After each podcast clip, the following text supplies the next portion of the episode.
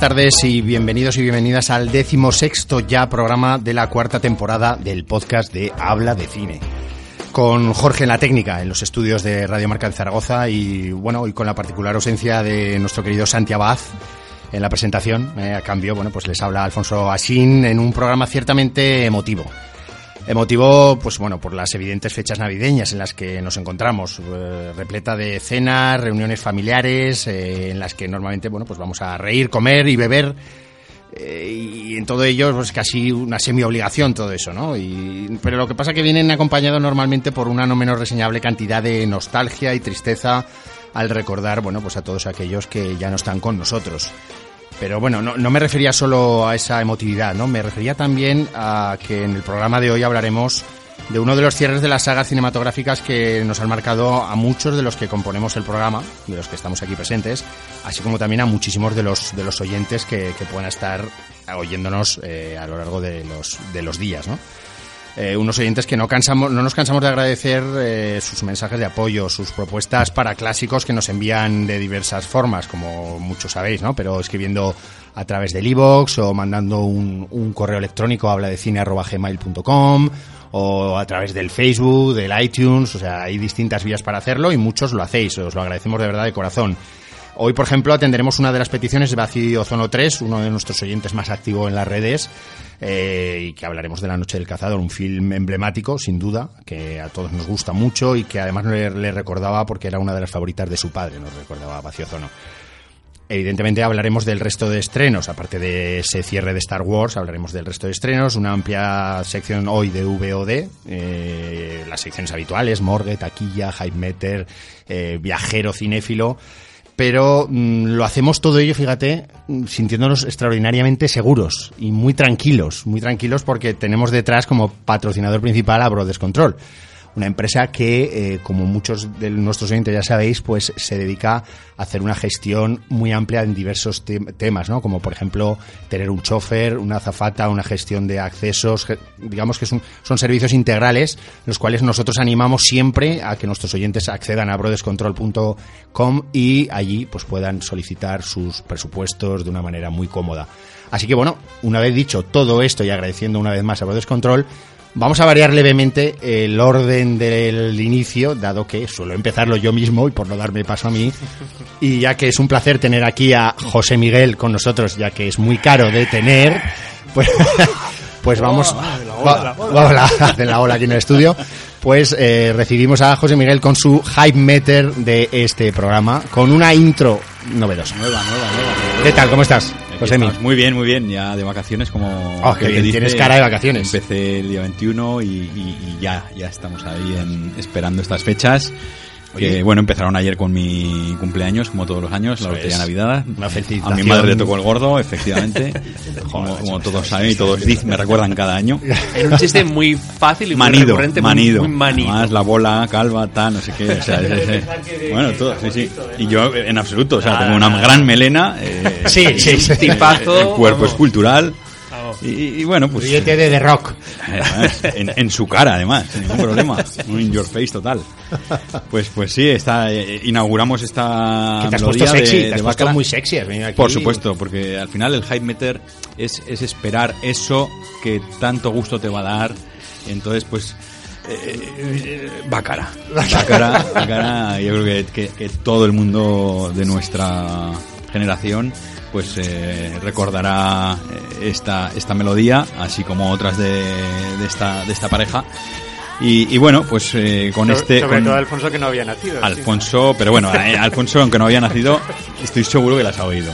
Y, y, y, si no las ha oído en aquella época, pues las habrá oído con Torrente y con tantas otras películas en las que, en las que han aparecido esta, estas canciones, ¿no?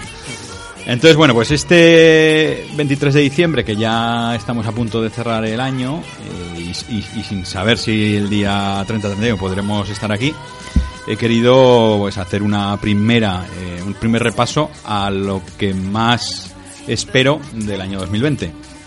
¿Vale? Entonces, pues de enero a diciembre, eh, sin saber muy bien las fechas definitivas de las películas, pero bueno, vamos a ver que el 10 de enero en principio y como ya eh, comenté en el Hype Meter de la semana pasada, eh, mantengo y muy arriba a 1917 de San Méndez.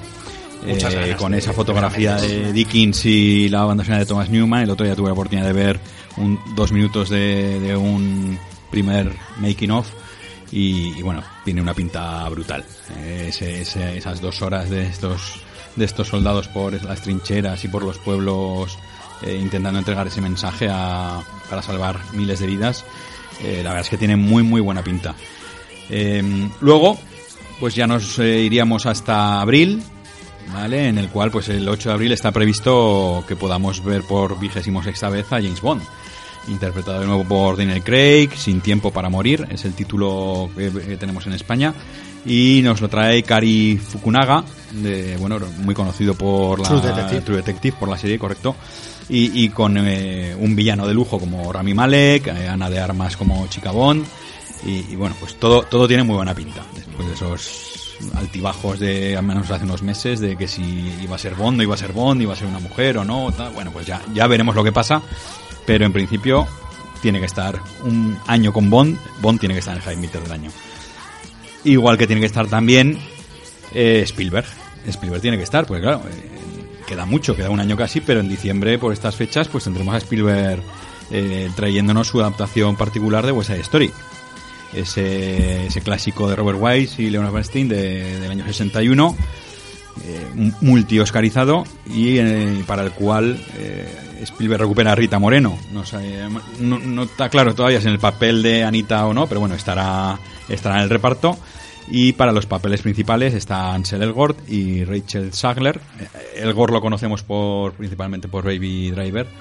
Y Rachel Sagler no la conocemos porque es la, la gran triunfadora de un casting de 30.000 de 30.000 chicas y, que nunca ha hecho nada. O sea, es su primera película, su primer anuncio, lo que queramos. O sea, no ha hecho nada. El teatro en el colegio y en el instituto y poco más, ¿no? Veremos a ver y le deseamos toda la suerte del mundo, claro está. Luego tenemos a, para noviembre, por meter algo patrio, aunque a medias, eh, tenemos a Jaume Balagueró, que nos trae Way Down, ¿vale? Que después de pues tanto camino por el terror nos lleva nos va a llevar al thriller de atracos, un intento de robar algo que hay en el Banco España en un momento determinado, que además coincide con la final del Mundial de España que ganó España en Sudáfrica. Entonces, bueno, pues tiene un reparto internacional importante como Funke, Funke Jansen, eh, Freddie Highmore de Good Doctor, Liam Cunningham, nuestro Ser Davos de Juego de Tronos, y eh, caras españolas que no pueden faltar, pues José Coronado, Luis Tosar, Gutiérrez, Emilio Gutiérrez Cava. En fin, pienso que puede ser uno de los grandes éxitos del cine español de, este año. Y el, el top del Hype Meter de 2020, pues eh, adivinar. Nolan. Mm, pues claro, claro. Nolan, Nolan, 17 de julio. Mira que eres previsible. Sí, me jode porque además no, no, Nolan no lo es, entonces, pero, pero bueno, ahí estará Tenet. Eh, muchos esperaban que, que, pues que Nolan eh, dirigiese un Bond, ¿no? Eh, bueno, pues parece que van por ahí los tiros. eh. Viendo el tráiler, bueno, pues parece que hay espías, hay, hay, hay coches, hay acción, hay viajes en el tiempo o momentos que pasan y no pasan, como, bueno, pues eh, origen.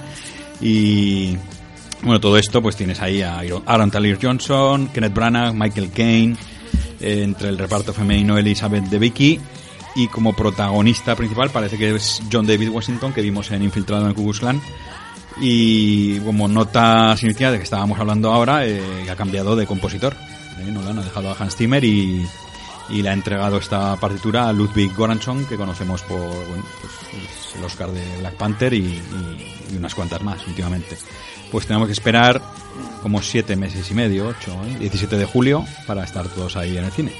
Muy bien, muy bien. Pues esto es, eh, por el momento es lo mejor. High Meter, que lo- lógicamente ha salido Star Wars, que estaba recientemente ahí. Claro, ya está. Ya no está. Ya se ha quedado con el Has 10. tenido que Se ha quedado con el rellenar 10, ahí. ahora hablaremos, pero bueno, ya. La- Se han quedado muchas fuera, pero bueno, iremos hablando. ¿eh? Hay cosas de pues, el Soul de Pixar o, o muchas otras que iremos hablando. Bueno, ya iremos hablando, como bien dices, en los próximos programas. Correcto. Y ahora vamos a saludar a nuestro gran cinéfilo viajero, Luis Arrechea. ¿Qué tal? ¿Cómo estás? Hola, Alfonso. ¿Qué Buenas tal? tardes. Muy Creo que bien. nos ibas a hablar de los Satellite Awards o Premios Satélite y los eh, IndieWare. IndieWare, sí. eh, ¿Qué es esto de IndieWare? Pues mira, los IndieWares es una, es una publicación online que cubre noticias, reseñas, entrevistas de cine, televisión y digital para tanto para fanáticos del cine como para expertos en la industria. Entonces, han hecho también su particular lista de las mejores películas del año. Y en el primer lugar está eh, la película no americana, sino coreana Parásitos, la gran rival de, de Almodóvar. En el segundo lugar, el, el irlandés. En el tercero, Historia de un matrimonio. En el cuarto, Eras una vez en Hollywood. En el quinto, Retrato de una mujer en llamas. Y en el sexto es cuando aparece Dolor y Gloria. El séptimo es para Uncut Gems, que es la película de Adam Sandler por la que ha recibido tan buenas críticas. El octavo es para The Souvenir, una película de la que tenemos menos noticias, dirigida por Joanna Hook, en la que aparece Tilda Swinton. Y ya los dos últimos puestos son para el Joker en el noveno puesto y Mujercitas en el décimo. Y den- dentro de esta vorágine de, de premios eh, que se están dando estos días, pues también podemos reseñar los que se conceden eh, por la The International Press Academy, que está formada por miembros de más de 20 países y que no y debe ser una de un grupo distinto al de, al de los Globos de Oro. Y eh, concede los premios satélite. Estos serán los que no les dejan entrar en los globos, ¿no? Eh, que no sí, un escribir. premio dejaron- alternativo. Yo- el globito. Efectivamente, porque también distinguen entre drama y comedia. es- Y, y estos anda un poco el, el, el cante porque en película de drama han premiado a Le Mans 66 e incluso la dirección para James Mangold y, y actor Christian Bale. Eh, la actriz no mm, ha sido Scarlett Johansson. No, no podían meter a, a ninguna actriz de, de Le Mans. El, el apartado de comedia musical eh, premian a Eras vez en Hollywood como mejor comedia y en el apartado actoral eh, se lo ha llevado Taron Egerton por Rocketman y Aquafina Ujú. de, por The Farewell. Los secundarios han sido William Dafoe por, por la esperadísima El Faro y de nuevo y ganando puntos Jennifer López por Estafadoras en Wall Street. Los guiones originales han sido para historia de matrimonio y adaptado para The Joker. Y mencionar que en película internacional, pues mm, ni Parásitos ni Dolor de Gloria se lo han concedido a Truth and Justice. Y en el largometraje de animación eh, es, es para el Rey León en un grupo en el que se cuela Buñuel en el laberinto de las tortugas. Esto es un, un ejemplo de, de los múltiples premios que, que se están dando estos últimos días del año. También mencionar en lo que a nosotros nos compete que en los premios Feroz se han incluido mm, dos categorías más de predenominaciones que, que siempre se, se anuncian con posterioridad al resto, que son las de eh, apartado mejor documental, que está compuesto por cinco películas, El cuadro de, de Andrés Sanz, El cuarto reino, El reino de los plásticos de Alex Lora, Alex Lora y Adán Aliaga, Enero de John Atenea, La ciudad oculta de Víctor Moreno y Zumiriki de Oscar Alegría. Y hay otro grupo, mm, un premio especial, que se reconoce una película que hubiera merecido, merecido mejor suerte en su carrera comercial, película española ob- obviamente. Y en este caso los nominados son Boy, de Jorge M. Fontana, La Banda, la película valenciana de Robert Bueso, La Virgen de Agosto de Jonas Trueba, Ojos Negros, de Marta Layana e Ivette Castelo, la película rodada en pueblo turolense, recuerdo, y Sordo, de Alfonso Cortés Cabanillas. Entonces, bueno, pues este es un, un repaso a algunos de, de los premios que se dan a final de año. Esto que has comentado de los Feroz, además es un, creo que es un comité aparte, ¿no? Dentro de Sí. los propios socios de la IFE, un comité específico que elige esa, esa selección, ¿no? Efectivamente, mencionado. sí. Muy bien. Bueno, pues eh, no hagas la maleta todavía, no te nos marches a otros premios, quédate en el programa. Hombre, por supuesto. Y saludamos ahora sí a Alberto, Alberto Garrido, ¿qué tal? Buenas Muy tardes. buenas tardes, Alfonso. ¿Cómo. ¿Cómo ha sido de trabajo?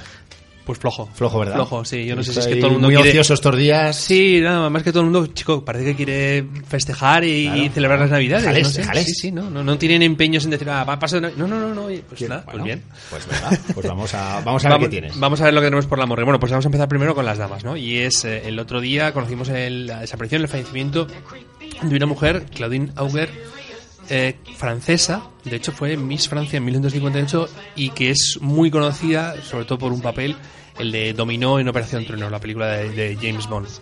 Papel que luego, si no recuerdo mal, eh, hizo Kim Basinger en Nunca digas nunca jamás. Creo que sí, que era el, el papel que hacía Kim Basinger. Entonces, Claudine Auger pues es una chica Bond eh, a la que marcó mucho el- este papel que luego posteriormente en los años 60 hizo un par de películas, además alguna dirigida incluso por el propio Terence Young, director de, de Operación Trueno, como es Triple, Triple Cross, pero que ya eh, posteriormente en los 70, 80 se abandonó prácticamente a hacer películas de terror o cine en Italia y en Francia, como he dicho, ella era francesa, pues eh, cine en- en Europa, ¿no? Y ya finalmente a finales de los 90 dejó de hacer de, de hacer cine prácticamente. Entonces, bueno, pues es simplemente, eh, yo creo que el, el- el recuerdo hacia una chica Bond que, que bueno, pues eh, de alguna manera... mar- Marista que ya es muy grande. Sí, sí, sí, sí, eso es. Y que como decía que antes crece. José Miguel, exactamente, crece con Ana de Armas. Eso es. Eh, y luego eh, tenemos un, un actor español, Pachi Andión, bueno, actor. En principio yo creo que destaca más su faceta como cantante, ¿no? Sí. Pero bueno, también hizo, no sé si son 14 o 15 películas y además estuvo casado con Amparo Muñoz, una Miss Universo, también actriz. Muy guapa, más guapa que, que actriz, ¿no? Me parece y bueno, Pachi Andión, yo creo que las pocas películas que, que hizo, que digo que son 15 ap- apenas, bueno, 15 películas, incluidas series de televisión, no lo hacía mal, no tenía, eh, pues con esa voz que incluso muy eh, carraspera que Sí. tenía y tal, pues le daba un toque a, a sus personajes. Eh, debutó con, con una película, El libro del buen amor, en el año 75, que adaptaba lo que es el, el libro del buen amor del conde Lucanor. Eh, y en esos años 70 y principios de los 80 pues hacían algunas películas de estas de la tercera vía, llamada tercera vía, como las que dirigía Roberto Bodegas, como es esa Libertad Provisional, o luego incluso alguna película, La otra alcoba, en la que no sé si debió conocer, pero sí que hacía con, con su mujer, con Amparo Muñoz. Y luego, pues eh, yo creo que sobre todo, a mí un papel que me gustó mucho es aquel asesinato en el, pa- en el Comité Central, la adaptación de la novela de, de Vázquez Montalbán, en la que él hacía de Pepe Carballo, del detective Pepe Carballo, y yo creo que lo hacía bastante bien.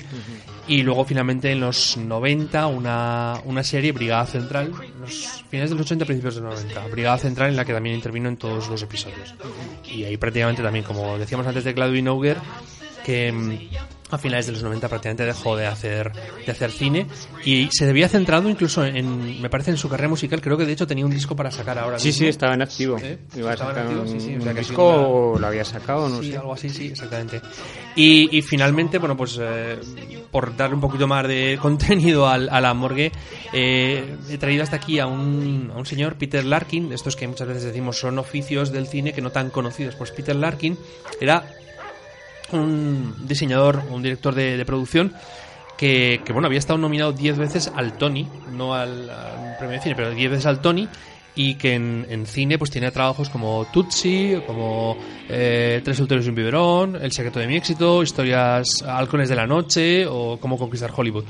Eh, y bueno, pues eh, prácticamente eso. eh, también nos ha dejado ya una edad muy, muy mayor, 93 años. Y con eso Cierras. Cierras, Cerramos. el- Cierras el chiringuito y nos vamos rápidamente a, como decía, de cambiar el orden, a hablar de taquilla eh, muy rápido para meternos pronto ya a hablar de Star Wars. Eh, pues decir que el top 5 de este 20-22 de diciembre pues lo ha copado, como no, en el número uno la última película de Star Wars, el ascenso de Skywalker. hoy no nos haces pregunta. Hoy no os pregunto porque es tontería. Era muy fácil. Es tontería preguntaros. 5,4 millones de euros eh, ha recaudado el fin de semana en España. No está incluido aquí lo que es el jueves, ya sabéis que se estrenó un día antes. Mm, decir que más o menos la estimación era un poquito superior. Se calculaba más o menos que tendría unos datos parecidos a la anterior, a la octava película, y que bueno pues rondaría a lo mejor los seis y medio. Se ha quedado un poquito por debajo. En Estados Unidos, pues eh, se ha ido a los 176 millones de dólares, que es una cifra también más o menos en lo estimado. Se calculaba también unos 200, bueno, se quedó un pelín por debajo. Pero en cualquier caso, pues estamos hablando de cifras estratosféricas que, bueno, pues eh, lo que es Disney, Lucasfilm, pero sobre todo Disney nos tiene muy acostumbrados, ¿no? De todas maneras, eh, lejos de los 248 millones de, De la del despertar de la claro, fuerza. Claro. Y creo que los 200 y poco del, del último. del Ha ido en último Jedi, descenso, ¿no? ha ido en descenso, porque, bueno, pues. eh, Claro, es que el despertar de la fuerza se cogió con muchas ganas. Sí, o sea, era, Claro, era el retorno de todo y Sí. estamos todos ahí como locos y luego, bueno, pues luego entraremos en detalle y hablaremos de por qué puede ser que haya perdido seguidores, ¿no? Eh, como decía, por cerrar este top 5, en el número 1 Star Wars, número 2 Jumanji con el siguiente nivel con 1,6 millones, en el número 3 se mantiene Frozen con 0,9 millones de euros. 4 otro estreno de la semana, Dios mío, pero ¿qué te hemos hecho ahora con 0,5 millones de euros, la película francesa? Y en el número 5 eh, se mantiene la producción de Telecinco Si yo fuera rico con 0,4 millones. Decir antes de pasar ya a los estrenos y de saludar a nuestro compañero que está ya esperándonos eh, pegado al teléfono, eh, que el cine español solamente mm, va a ser, después de varios años, se va a quedar por debajo de los 100 millones de euros recaudados, a no ser que haya una locura de recaudación en estas dos semanas que quedan. Y es que desde el 2013 que se quedaron 70 millones de euros recaudados entre todo el cine español, llevamos varios años en los cuales se superan los 100 millones, la barrera de los 100 millones de euros recaudados y este año pues estamos en unas cifras entre 80 o 90. Va a ser, como digo, que sea imposible, prácticamente imposible alcanzarlo. Pero, mm, bueno, es bueno mencionarlo para tener una estimación global de, final de año. Ya hablaremos de cifras más redondas de Star Wars, ya hablaremos hoy en el próximo programa de otros datos. Y ahora sí, saludamos a nuestro compañero, a José Antonio Alarcón. ¿Qué tal? ¿Cómo estás? Joe. Hola, buenas, buenas tardes, Alfonso y compañía. ¿Qué tal todo por ahí? Muy bien. Nosotros ya ves que no paramos en Navidad, seguimos haciendo programa y tú, de hecho, es el único programa que trabajas en Navidad. ¿Qué te parece? Claro, te lo efectivamente. es el único, el único que me habéis. por cierto, ya el nivel bajará bastante. Estando yo en el programa, bajará bastante. No, al revés, al revés. Es una pena que el especial de Navidad sea el menos escuchado. Hemos querido, hemos querido contar contigo eh, en un programa que además hablaremos de una de las películas que a ti te han. Bueno, de, esos grandes clásicos que más te, que más te han gustado, ¿no? Y por eso también es bueno que estés con nosotros. De todas maneras, eso lo dejamos para más tarde. Y ahora vamos a hablar, eh, Alberto, del gran estreno, como decíamos, de, bueno, del año no lo sé, desde luego de la semana, que es esta Star Wars, el ascenso de Skywalker. Una primera pregunta, ¿spoilers o no spoilers? Siempre sin spoilers. Siempre, sin, spoilers, aunque puede ser de una sutileza británica pasmosa. vale, vale, vale, vale, Es complicado, Es ¿eh? complicado, ¿eh? Porque, hay que intentarlo, hay que intentarlo. y encima británica. bueno, eso va inherente a Alberto. bueno, bueno, bueno, bueno, pues vamos a empezar diciendo que... No decir spoilers, ¿no? De, ya de una tercera parte que sin explicar nada prácticamente es muy difícil. Eh, sí, bueno, se puede hacer spoilers de la, de la, del 1 al 8. Del 1 al 8. Y de los 10 primeros minutos de la película, tampoco sale, en el tráiler, sale en el tráiler.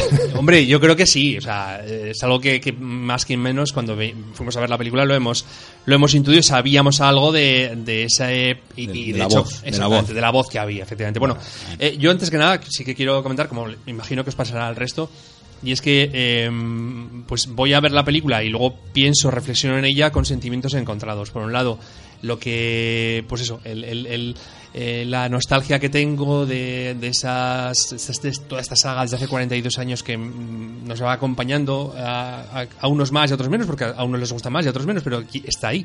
forma parte de tu vida, para bien o para mal, forma parte de tu vida, ¿no?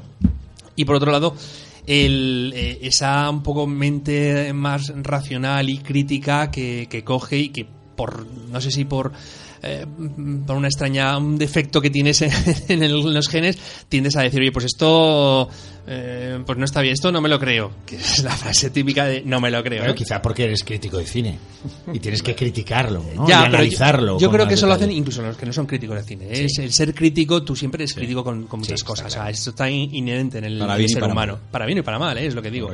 Bueno, pues eh, teniendo en cuenta ese dilema en el que me debato, como imagino que, vosotros, eh, vamos a empezar eh, sobre lo que decía antes, un poco planteando o, situando lo que es la, película Ascenso de Skywalker, que dirige JJ Abrams, director, como sabemos todos, de la primera entrega de esta tercera trilogía. y que de alguna manera ha intentado bueno pues cerrar y, eso es un motivo de será un tema de, debate no cerrar la, la, trilogía no solamente esta sino las tres trilogías no la saga por decirlo de alguna manera. Y la cosa empieza pues que eh, mm, tenemos a los protagonistas, a los tres protagonistas fundamentales de esta saga, que son eh, Rey, eh, Finn y, Poe Cameron, mm, bueno, eh, cada uno por su lado, más o menos, sí se juntan en un momento porque hay una necesidad de la, alianza, bueno, perdón, la alianza no, ya me estaba, yo, ya estaba, el sentimiento nostálgico ya me estaba eh, apoderándose de mí. La resistencia, mm, pues ha conseguido información de, que mm, parece ser que vuelve ese personaje, ese malo hiper malo, hiper villano que conocimos en la saga clásica que era el emperador Palpatine. Y eh, bueno, pues hay que poner una serie de medios, a eso me refería antes con lo del spoiler, ¿eh? se perdona, ¿no? Hay que poner una, serie, poner una serie de medios, buscar unos objetos o un objeto determinado para conseguir eh, acabar con esta amenaza que, supone para la resistencia, como digo, la presencia del emperador. a partir de aquí, pues vamos a asistir a las clásicas aventuras que, que bueno, pues como digo, nos han venido acompañando desde hace 42 años con más o menos acierto. Eh, yo creo que por parte de JJ Abrams rodadas lo que es las escenas de acción muy bien. Incluso podríamos a lo mejor diferenciar que la, primera parte de la película, la, toda la química que hay entre los tres protagonistas cuando van buscando esos objetos de los que hablábamos, pues eh, lo hace muy entre la química la, la, la eh, bueno, iba a decir, lo bien que derrueda las, acción, las escenas de acción eh, JJ Abrams y ese montaje tan frenético consiguen que desde luego eh, no te pares a pensar. Mm, no analices. No analices fríamente, como decíamos antes, la, posible mm, incoherencia, de, de, la película. Sin embargo, yo creo que hay un momento, en un punto determinado, en el que esa, ese ritmo frenético, esa química entre los tres, empieza a desvanecerse y entonces, quizás por un hecho que, eso ya sí que no lo vamos a comentar, eh, quizás a partir de ahí sí que eh, empiezas a cuestionarte cosas. Yo no digo, hablábamos el otro día, recuerdo que estaba con José Miguel, estábamos teniendo el sábado con otra gente, que cuestionan mm, temas que, que, pues que si la ley de la gravedad, que si eh, el, oxígeno en la atmósfera, todas estas cosas que son que, cuando vas a ver una película de este tipo tienes que hacer acto de fe y creértelas y punto y no cuestionarlas. Son a todo tipo de películas del espacio. Eso es. Hasta Interestelar pues está en Marte. Eh, ojo, eh. No, pero que, a mí me encanta que estén y es un es otro 10, ¿no? Claro. Yo voy a yo voy a otro tipo de, de, cuestiones de, dudas que, que te entran, ¿no? Y es el que para mí desde mi punto de vista eh, al querer cerrar la, la trilogía eh, haciendo caso, vamos, para mí, yo creo que por lo que he leído es un, comentario bastante común, eh, al querer cerrar la trilogía con elementos de la trilogía original, o sea, de alguna manera mm, contentar a todo el mundo. Y, no solamente eso, sino dar un poco como si fuera un, parón y marcha atrás respecto a la anterior película, a esos Los últimos Jedi de Ryan Johnson quizás, quizás, quizás en algún momento dado eh, la película pueda resentirse de eso, de una falta de coherencia en general. Me refiero sobre todo al, tercio final de la película.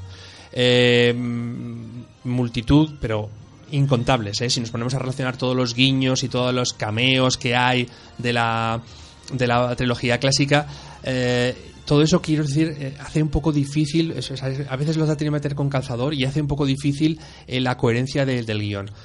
Mm, por lo demás, yo, y, ya voy a terminar porque eh, querréis hablar a los demás, por lo demás yo creo que es una película muy entretenida. A mí me parece eso, que mm, si me olvido de todas esas cuestiones y, y como fan de la saga, me lo paso pipa. Y no, solamente me lo paso pipa y me entretiene, sino que además me emociona en algunos momentos. Eh, bueno, ya que te tenemos en antena, Joe, ¿te parece intervenir?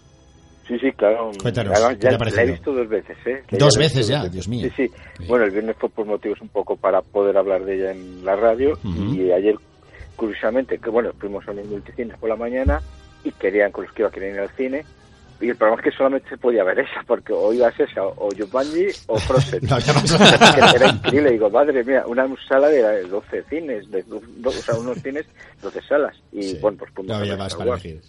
Que por cierto, hay que decir que yo no sé quién diga que el cine es caro. Yo, bueno, yo no pago, pero los, con los acompañantes que iba, que iba les costó 5 euros la entrada, con lo que no sé, decir que una película de de estreno 5 euros es caro, pues ya como digan, ya es, entonces ya me se cae por su propio peso, desde luego. Sí, sí, claro, o sea, que es que se ve que hay promociones. Y encima de estos cines de, de lujo, de los que los asientos estén para atrás, o sea, que digo, mejor, pues quien diga que el cine es caro o malo. La película, bueno, pues de Star Wars, mm, a ver, es lo que dice Alberto, es verdad que tiene incoherencias, pero es que tampoco, eh, es que si nos ponemos así, eh, quita cuatro películas y entonces ya todo, todo se queda, siempre vas a buscar... Eh, Tres pies al gato. Eh, es una película sobre todo para eh, cerrar una saga y contentar a todos los fans, porque si hay mucho, yo creo que la película está llena de detalles para, para encantar a los fans, pero bueno, yo que no soy fan tampoco de la saga, yo me lo paso muy bien, me resulta bastante entretenida. Eh, las, hay momentos espectaculares como una lucha ahí en las aguas, eh, está llena, llena de, de, escenas espectaculares y yo, te digo, yo me lo pasé muy bien. Sin, es que claro, no, no hablar nada de la película sin poder caer en spoiler, pero yo creo que es una es un cierre digno dentro de lo que es y a mí me gustaba más esta que la de la anterior, la de Ryan Johnson. Esta yo por lo menos me lo pasé me lo pasé mejor, me lo pasé muy muy entretenido. Es, una, es una comparativa que podemos hacer, el hablar de la 8 con respecto a la 9, ¿no? Porque se ha hablado mucho, bueno, ha, dicho, ha habido muchas críticas a la, a la 8 y sí que podemos hacer referencias en ese aspecto. Claro, es eso, ya te digo, yo es eso, es con lo que tú decías, Alfonso, las 7, el despertar de la fuerza, teníamos todos muchas ganas y íbamos muy expectantes y yo creo que nos gustó bastante, la 8 ya fue un poquito como el bajón y yo me acuerdo cuando fui el viernes a ver esta, iba un poco muy mosca, muy mosca, digo, esta ya me va a aburrir, me va, me va a pasar y en cambio no, yo me lo pasé muy bien, me me divirtió y ya hay escenas muy, muy espectaculares y sí que hay cosas cogidas muy con, con pinzas, pero oyes, pero es un cierre digno, yo creo. Bueno, quien sí que se lo pasó muy, muy bien es eh, nuestro presidente de honor que tenemos aquí hoy con, con, todas las de la ley para hablar de Star Wars. Sí, sí, sí, sí, sí. La verdad es que yo disfruté muchísimo, disfruté como un enano. O sea, me parece que lo que, o sea, lo que más difícil es en, Star Wars es que tras nueve películas, eh, series de dibujos, eh, todos los muñecos del mundo, más series de dibujos, spin-offs, Han Solos, no sé qué, el Mandalorian, el otro, es que estamos hablando de un metraje, si juntamos todo, de más de, no sé cuántos serán, 45, 50 horas o 60 horas o no sé. Y lo que queda por venir, ¿no? Entonces, eh, claro, ahora en 2019, con todo lo que cae ya del espacio, de, hemos visto todo ya, o sea, y los niños han visto todo. O sea, porque no nos olvidemos que nosotros cuando fuimos a ver la primera, en el 78, ¿no? 77. 77, algunos 77, 78, otros en el 87. bueno, no sé, bueno, pero pero cuando íbamos prácticamente vírgenes a, ver esto, ¿no? Porque no... no así es esto. Este tipo de películas están en el espacio, están las naves, tal. Entonces, aquello era como alucinante, ¿no? Y, claro, era muy fácil atrapar.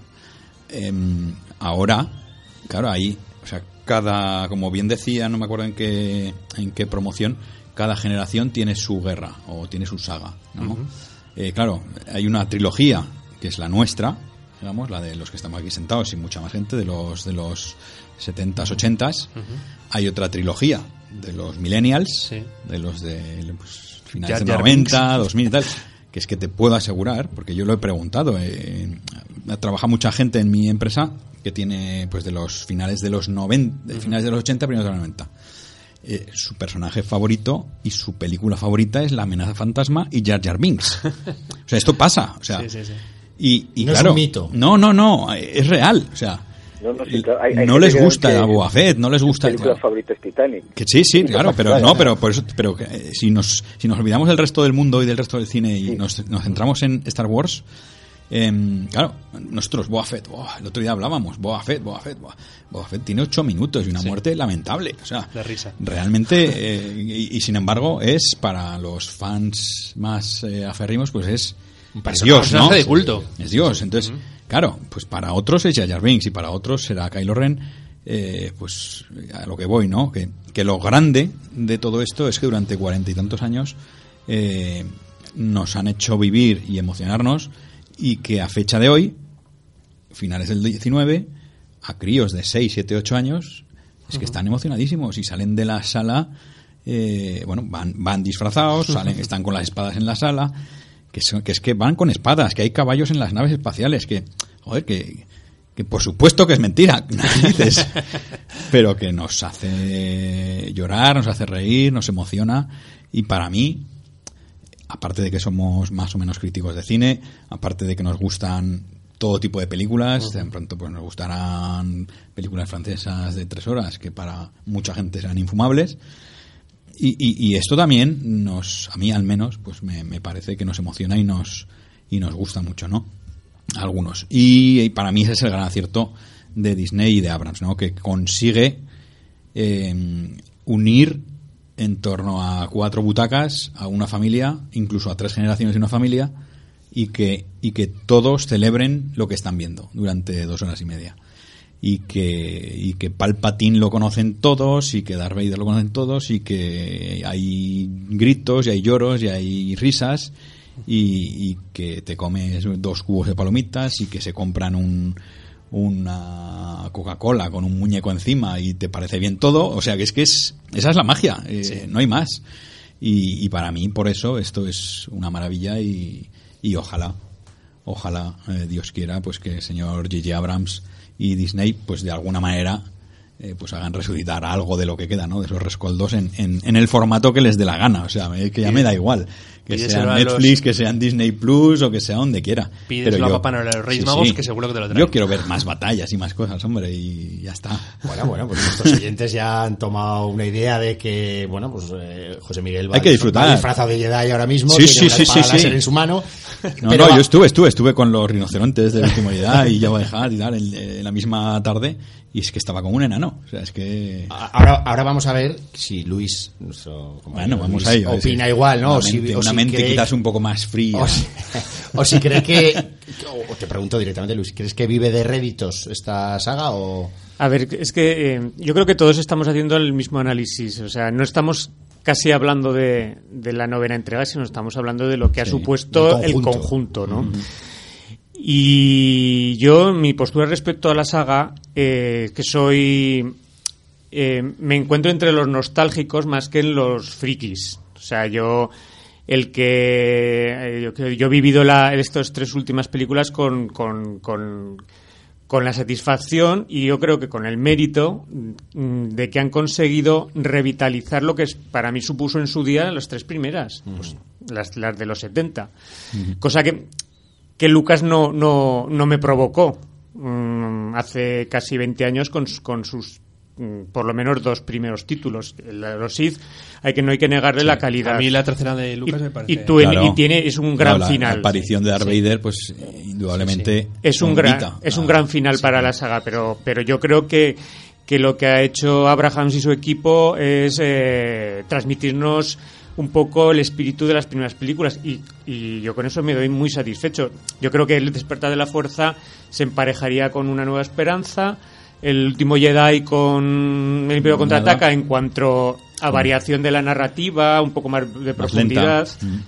Y esta con el retorno del Jedi, aunque para mí es superior esta al retorno del Jedi porque yo los higos no, no los trago y me parece mucho más infantil. Mira, tienen ahí su cameo, ¿eh? Pero no. Eso.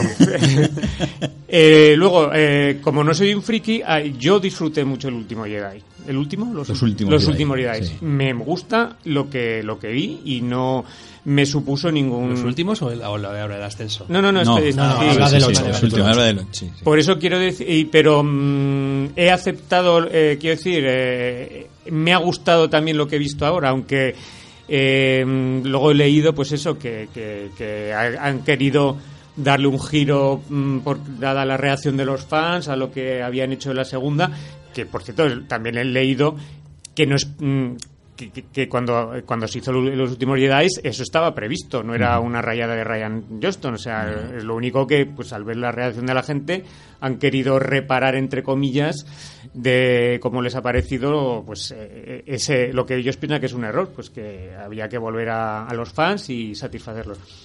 En ambos casos yo he disfrutado y no, no soy ni de una ni de otra, sino ambas películas las he disfrutado cuando em- esta película yo también me lo pasé pipa y, luego la sensación de ver al grupo unido y, y viviendo aventuras juntos, que básicamente es lo de siempre, hay que entrar en un sitio para coger esto, para rescatar a... da igual. Eso mm, me ha gustado, ¿no? O sea, eh, esa primera parte de la película frenética, llena de aventuras y tal. Es cierto que hay muchas cosas que te pones a pensarlas ya en frío y, y ya no solo la parte final, sino revelaciones de yo soy tal, yo soy cual y como que están un poco eh, pensadas con- de manera un poco frenética, pero Pa- parece ya una tele- parece una telenovela al final, ¿no? De yo soy no sé qué. Eso, y- es- y eso telenovela siempre lo ha parecido. Y es ¿eh? cierto que, que- que- que la gran revelación que tiene la película eh, no te impresiona tanto como nos impresionó en el Imperio Contraataca la revelación de, sí, sí. de Luke Skywalker y, nada que ver. y- Nada que ver, na- sí. nada que Spoiler, ver. ¿eh? No, no, no, si no he dicho de quién. El Spoiler del, Imperio Contraataca, pero vamos, quien no haya visto el Imperio Contraataca a estas alturas de la vida ya vamos. Pero, Yo soy tú. pero bueno, por lo, por lo demás me gusta esa... eh, me, es que me, me caen bien los personajes. Me gusta Ray, me gusta Poe, me gusta Finn. Me parece que son simpáticos y agradezco sí, que se hagan todo el, equipo de que pues C3PO, R2C2 y me gusta y me hace, mucha- me hace mucha gracia el reciclaje de, de Carrie Fisher. O sea, Sí, es, está es muy un bien, ¿eh? mérito eh, que supongo que habrán dicho, mira, tenemos estas 10 frases de Carrie. ¿Cómo lo, cómo- y cambiar, cambiar el guion para, para, para adaptarlo, ¿no? O sea, eso es un, un mérito, porque a ver, es verdad que a veces se la ve de espaldas y sabes que, que no es ella, pero Incluso, bueno, en la- su personaje, pues hay un. y tiene cierta entidad.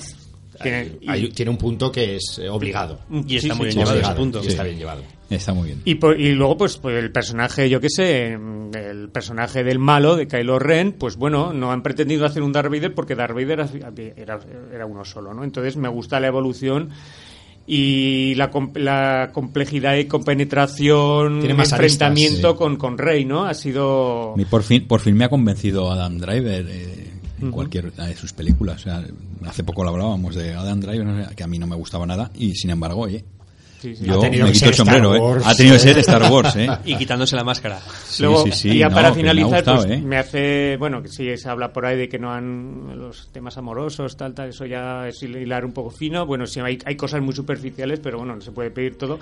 Y me hace gracia que Disney sea tan políticamente abierta hacia todas las tendencias sexuales y que nos mm, regale un segundo y medio de un beso entre dos chicas como ya hizo la Bella y la Bestia y tal, que parece como... Yo supongo que esto es estrategia comercial.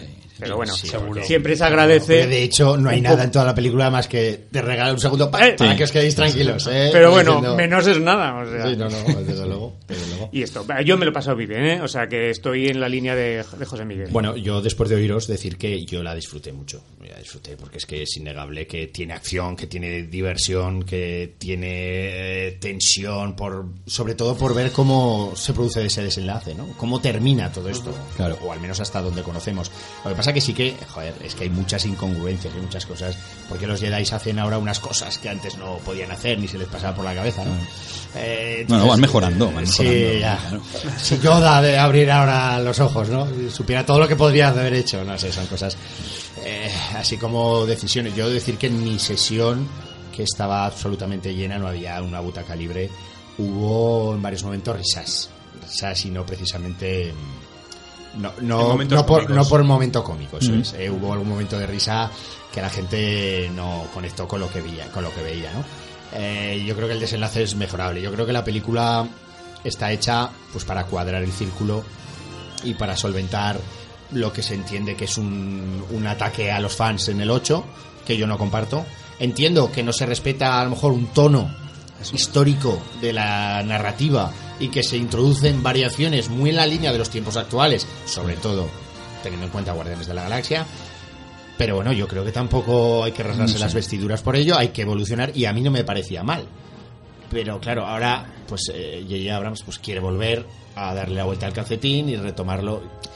Y yo creo que no está bien cerrada, yo creo que hay muchos defectos, hay puntos en los cuales pues podría- si tuviéramos eh, o pudiéramos hablar de spoilers podríamos hablarlo, no lo vamos a hacer evidentemente, pero eso hace que para mí a pesar separando el disfrute y la y el niño en el que me convierto en la sala y que mi hijo estaba igual y mi mujer y todos pero mm, analizándolo como estáis haciendo yo creo que hay que ver que puede que sea de las películas un poco en ese sentido un poco más flojas ¿no?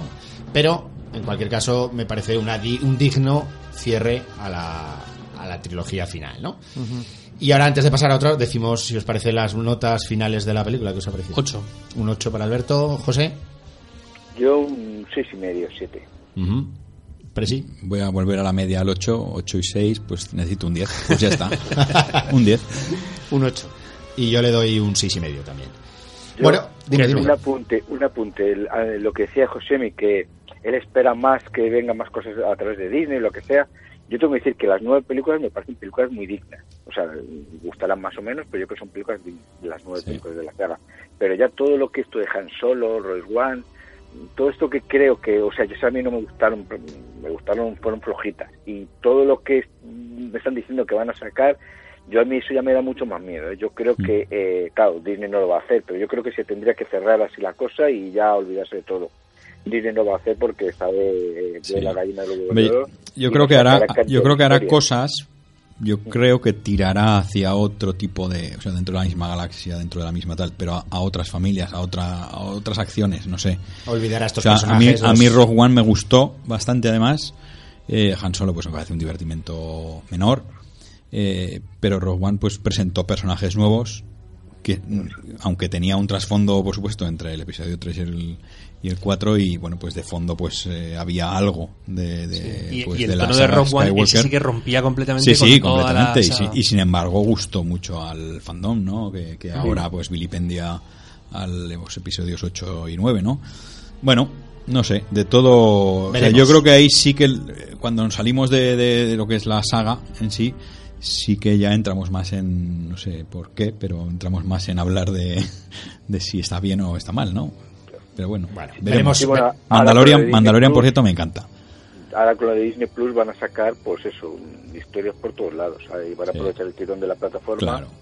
que es lo que van a hacer con Marvel y esto es lo que van a hacer. Van a estirar la plataforma, van a estirar los, los personajes a.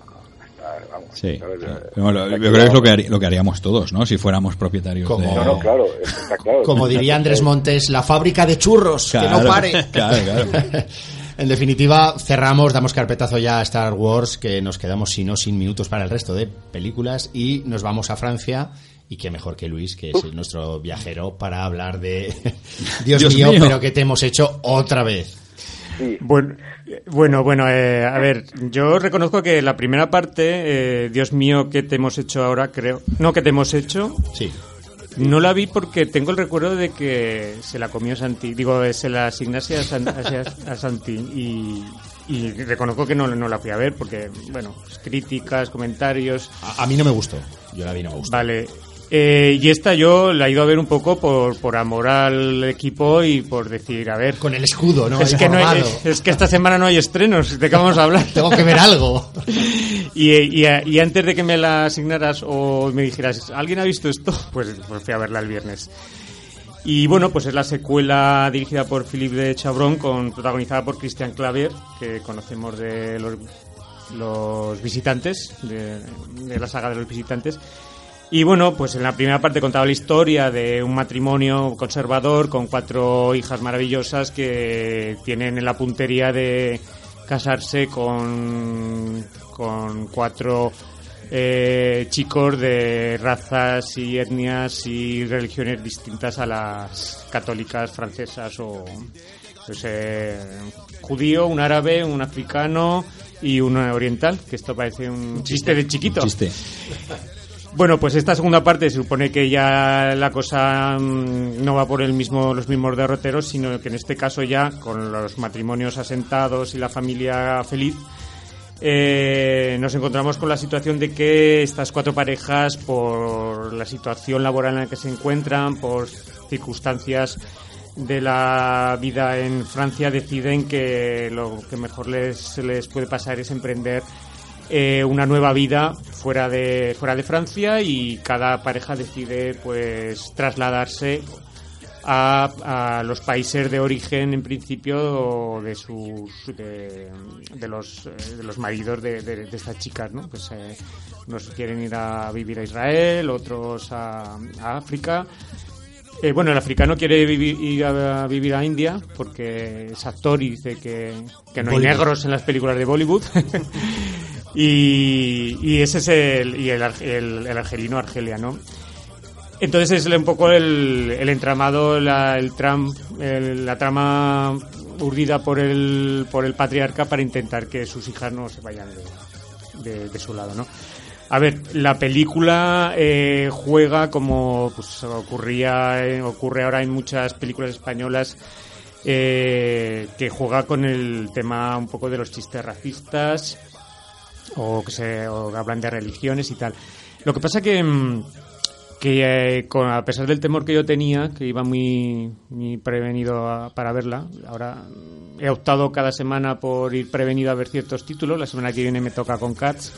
¿Prevenido qué vas? ¿Con un chubasquero? Prevenido ¿Vas de con- decir, con voy a ver una protector basura dental? y protector un trullo. sí. mental, mental, es todo mental. Eh, prevenido de digo, voy a ver una basura, creo que, que a ver a ver si es mejor de lo que parece, ¿no? Bueno, pues la película es, es una comedia de estas ligeras, con diálogos frenéticos, los chistes, aunque son basados en los clichés, por lo menos eh, eh, salpican a todos los personajes, con lo cual no se puede decir que, que sean xenófobos y tal, porque es los propios eh, mm, in- eh, implicados, que son los cuñados o los yernos, son los que se ríen de sí mismos, ¿no? Con lo cual, mm, no me parece una película peligrosa, no me parece bastante digerible. Es verdad que hay pues el típico momento en que uno ve a uno que está eh, haciendo la oración a la Meca y dice, ¡ay, es un terrorista y tal! Que, es- que son una, un- Eso es una nuevo, broma eso es nuevo. eh, sí, un poco, un poco vista. Pero es una película que al final lo que defiende es un eh, el amor por la patria, por, por, la, por, la, por Francia, pero eh, con, con una, una Francia multicultural y, y- y crítica. ¿no? Quiero decir que sí, una Francia, eh, amor al país, pero reconocer que está poblado por, por etnias y por religiones y por razas diferentes. Entonces, en ese aspecto no me parece una película ofensiva y siguiendo que no es nada del otro mundo y que eh, acaba un poco tres, como tres pies a la francesa, que es de donde viene, eh, por lo menos sería aprobable. No me, no me enfado, ¿eh? No sea José Antonio que... Vamos a, vamos a ver qué nos, qué nos dice José Antonio de este éxito en taquilla francés. A mí me parece posiblemente el peor título que se ha estrenado este año en España. Es- porque- Categórico. Pero, pero, pero, no, pero no por lo que dice, porque no tiene razón Luis. O sea, al final, a ver, los chistes tampoco que sean em, racistas ni nada, porque bueno, si no, entonces apague vámonos. Pero es lo que, o sea, el- yo, en un, bueno, ya no solamente yo, en la sala, en el pase, no se rió nadie. Eh, los chistes son totalmente Yo tampoco me reí, ¿eh? O sea, lo que tú dices, o sea, un tío que está haciendo la meca es terrorista, pues bueno, pues vale, que no me escandaliza por eso, sino porque, oye, es que, que lo estás lo estás viendo venir. Eh, pues eso, el tío este, el, el- eh, simplemente, pues viva la France, poniendo todo qué bonito es y dices que además son todos súper tópicos, eh, no te ríes nada, es aburrida. eh, bueno, bueno, yo te digo, vamos, estaba, no hacía nada más que mirar el reloj deseando que, acabara la película porque me parecía horrible. Y además que era un día que iba con ganas, digo, bueno, quiero ver una película de no tener que pensar, de reírme, aunque sea dos veces, pero salí, salí muy, muy enfadado de la sala porque, digo, no por, no me indignaba los chistes, sino porque es que me parecía todo tan estúpido, tan insulso, todo tan visto que digo, pero bueno, ¿y esto cómo se puede estrenar aquí? Cuando hay 200.000, cuando hay películas que las, españolas que las ponemos a parir por lo mismo y no van- va nadie a verlas o va muy poca gente. En cambio esto, pues mira, ahí está cuarto o quinto lugar y dices, joder, qué, qué vergüenza. O sea, yo, te- yo me lo pasé, bueno, me aburrí muchísimo. Bueno, me pareció pues- indignante que una película así se estrene en España. No profundizamos mucho más entonces. No, eh, es que da- no, no. ¿qué, qué notas le ponéis a la película? un 5. Yo un 1 y porque está co- con el We Are Family, está la canción está de disco de los 70 de Percy, no, de Sister y por lo menos te lo es, digo, ah, pues mira, a lo mejor está tiene buena música, pero que va, era solamente eso. Solo eso, ¿no? Bueno, pues aparcamos aquí el primer tramo de estrenos y nos vamos ahora con el clásico.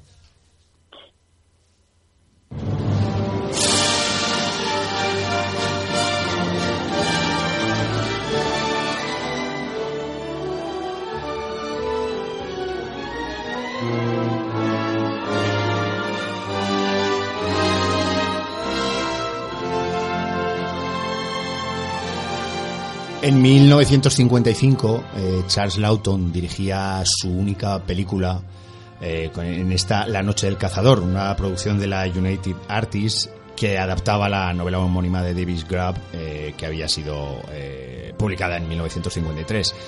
Esta película, sin duda, es una película, una recomendación de Baci Ozono, Tros- de Baci Ozono 3 y nos la va a presentar eh, José Antonio Alarcón, que, si no me equivoco, es una de tus películas favoritas, con un Robert Mitchum tremendo. Sí, vamos, es posiblemente mi película favorita. Eh, no sé las veces que la he visto y cada vez que la veo me, me entra una angustia y un agobio eh, durante toda la película. bueno, la película es sobre, bueno, pues un, un personaje, Ben Harper, que comete un atraco ya a la desesperada porque no tiene dinero y bueno, en ese atraco sale mal y cuando llega a la casa pues confía el dinero a, sus dos hijos, a dos hijos pequeños. Eh, en la cárcel eh, está encerrado con un, con un falso, con un personaje malvado que se hace pasar como un falsificador para luego conseguir el dinero una vez que el, que el Ben Harper, el protagonista, o sea, el, el, que parecía protagonista, eh, muere. Y el falso predicador va a la casa de, estos chavales y consigue pues encandilar a la mujer y bueno, pues eh, y la idea es perseguir a los niños hasta que llegue a donde está escondido el, botín del dinero robado. Eh, la película, bueno, pues es, es, eso, ¿no? Es una película de suspense con un Robert Mitchell, yo creo que posiblemente sea su mejor papel de un falso predicador mmm, cabrón, hablando mal y pronto, que bueno, que no, que hará todo lo posible para conseguir el dinero.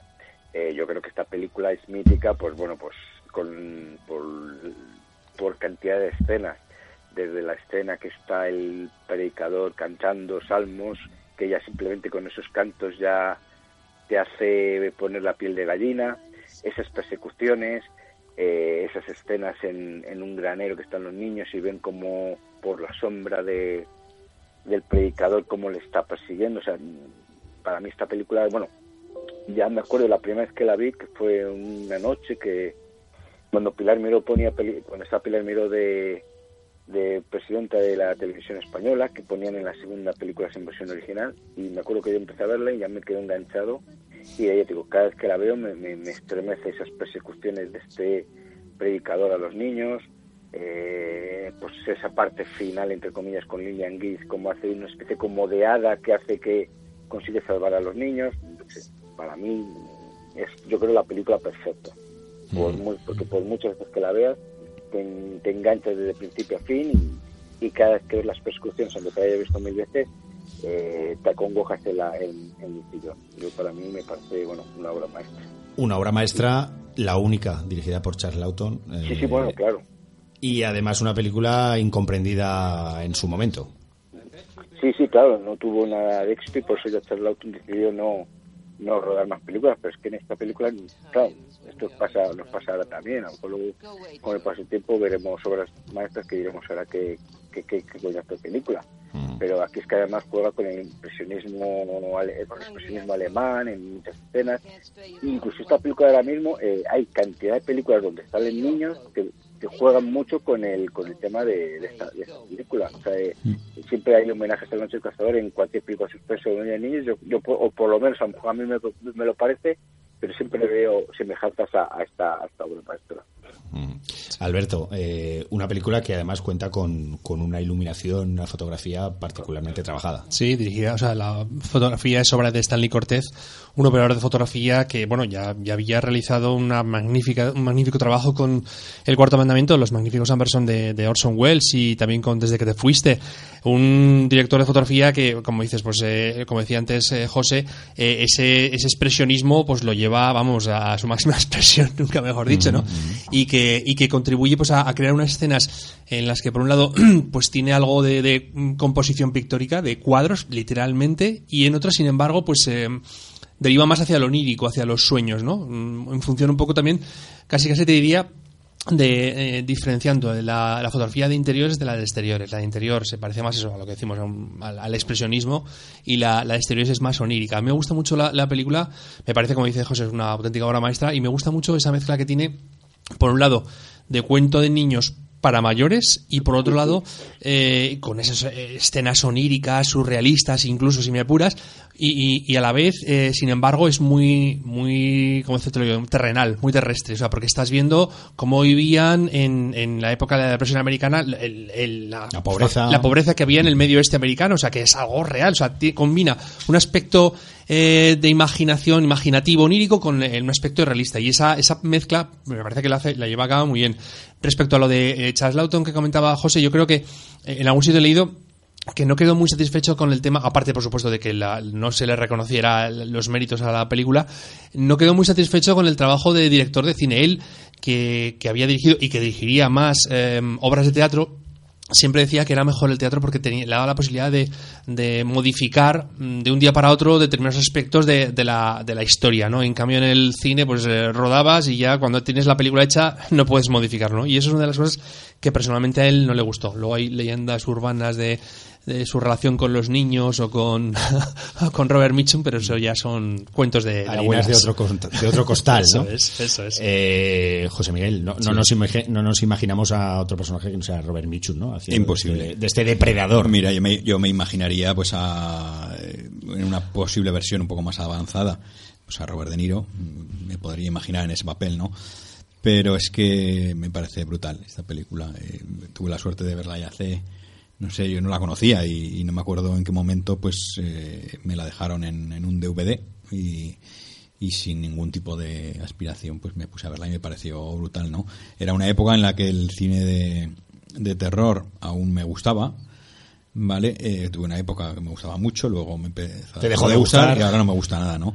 Eh, pero es sorprendente cómo una película de suspense o thriller, como pero para mí es, es, una, es, una, de las películas de terror más, más terroríficas de sin sangre y sin tal, ¿no? Pero, pero bueno, eh, yo creo que muchas de las de esta última jornada de, de, películas de terror podrían aprender mucho de del terror, de la imaginación, del terror de de esos blancos y negros, de esas escenas eh, oníricas que decíais, la, bueno, el, contraluz del, con el caballero, bueno, con el, eh, el, caballo, al fondo, ¿no? La, la, escena del río me parece una de las mejores de, de la historia del cine.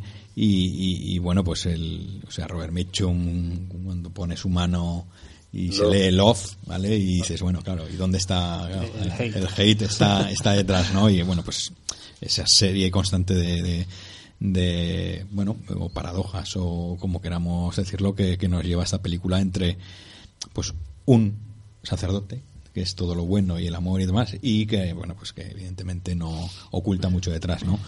Me parece que todo el mundo debería ver esta película al menos una vez en su vida. Sí. Un Robert Michu con doble lectura en esta película porque a las mujeres las encandila. Claro. Y sin embargo a todos los personajes masculinos. Sí, sí. Eh, no, eh, sí menos a Lilian Gish. A Lilian Gish no, sale, sale, ahí la excepción, ¿no? Y luego, pues claro, el, el, elemento de los niños, ¿no? Eh, pues que están muy bien. Que están muy bien los dos. Yo he leído cosas esta semana de, cuando la vi otra vez y, y leí cosas de que el de que Charles Lawton se llevaba muy bien con el niño, para ser, en el rodaje, y todo era, vamos, mel sobre hojuelas, y con la niña, sin embargo, había bastantes fricciones, ¿no? Entonces he leído que había muchas escenas que cuando acababa de rodar o estaba a punto de acabar, la niña se le encaraba, le decía cosas, se giraba, e incluso en escena, ¿no? En, entonces esos cortes, luego eso, esos giros de la niña y tal los ha utilizado en la película para responder a Robert Mitchum, la cara de miedo que ponía. miedo tal tal pero que eran eran reacciones a Charles auténticas reacciones auténticas sí, sí, no eran interpretaciones sino reacciones eran auténticas, auténticas ¿no? Entonces, bueno, puro pues, realismo bueno, un maestro del montaje. Eh, Luis hablábamos de que bueno la película tiene referencias a, al, al, alemán no al, cine alemán y yo creo que eh, M, el vampiro de Düsseldorf, tiene una clara referencia un poco con esos leitmotiv musicales que, tiene la película y que son muy, muy marcados, ¿no? Momentos eh, donde cambia un poco la, eh, la, manera de ver al personaje, ¿no? Con ese cambio eh, en la propia música. Es que la parte musical es muy importante porque las canciones hacen avanzar la historia, porque tenemos Robert Mitchum entonando canciones piadosas a sus feligreses, los niños del pueblo que les cantan a los, a los huerfanitos eh, hablando de su padre, del, destino que tuvo, o, cuando huyen por el río, que también les acompaña una canción. Yo incido un poco en el carácter de, fábula que tiene eh, la historia, porque tenemos los, intérpretes típicos de, de, los cuentos, que es los huérfanos desvalidos, la abuelita y el lobo feroz hombre el saco que Robert Mitchum, incluso ya no de cuentos, sino casi de cartoon, porque yo veo a Robert Mitchum como un coyote que tiene que sufrirle un poco los golpes que le propinan al correcaminos, que es Lillian Gish o los propios niños, ¿no? entonces, eh, la película es que mm, tiene una lectura increíble, pues sobre todo el tema del Dios y la religión, ¿no? Como cada uno usa la religión a su propia conveniencia, o sea, el predicador justifica los crímenes apoyándose en la parte más apocalíptica de la Biblia, la ancianita pues eh, utiliza a Dios de, la, de manera más bondadosa, ¿no? Y luego la turba esa que sale en la película que bueno que, es los fanáticos típicos americanos que se mecen un poco por el por el viento no y con esa anciana cotilla que va evolucionando eh, según se van sucediendo los hechos no es que la, la película la verdad es que mm, tiene mm, en hora y media tiene pues para diseccionarla aparte de, de un montón de temas de, de la, se- la sexualidad no la, el- el- la importancia del sexo en una película tan tan tan tan antigua no del año 55 o de la religión o, o la- como hemos hablado de las novedosas